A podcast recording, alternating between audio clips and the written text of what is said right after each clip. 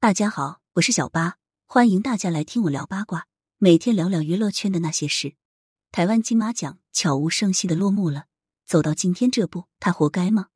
金马奖落幕了，从举办到结束，只能用四个字形容：悄无声息。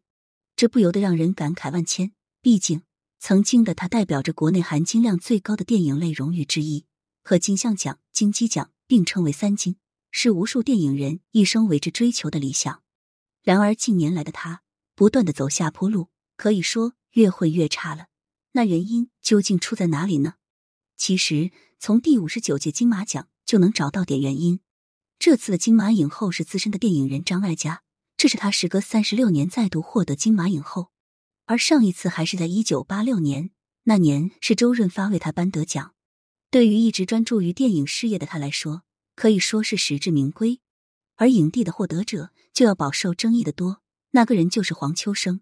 此前因言论立场问题受争议，已经年过六旬的黄秋生凭借《白日青春》拿下影帝。不过很多网友却对他并不买账，人品、态度、立场饱受诟病。最早年间的黄秋生一直塑造的是爱国人士的人设，还曾在《康熙来了》中朗诵《沁园春·雪》，颇受观众好感。不过后来他却被扒出言行不一致。两面三刀的行为不仅受到内地观众的不喜，连香港都待不下去了，一度移居到台湾省。在因受争议言行被吐槽时，还大言不惭的说自己是欧洲人。前段时间，刘嘉玲晒出和黄秋生的合照，引发了一大波讨论的声音。有不少人认为刘嘉玲和有立场问题的艺人影响并不好，刘嘉玲的口碑因此受到不小的影响。影帝受争议是金马奖悄无声息的一部分原因。更大的原因要追溯到二零一八年了，那时候的金马奖还很辉煌，两岸三地有不少优秀的电影人前来。那次金马主席是大名鼎鼎的李安，他还借助人脉资源，说动了再也不参加金马奖的巩俐前来颁奖。本该是一场电影人的盛会，但有人打破了这一切，那就是台湾地区的电影人傅余。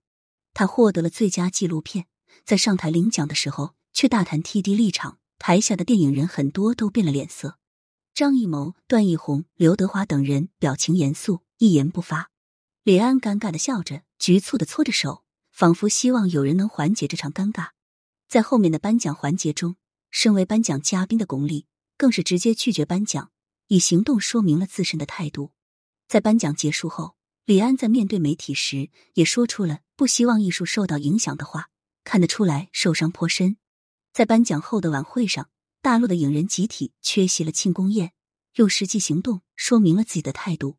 可以说，影人心中的神圣殿堂被污染了。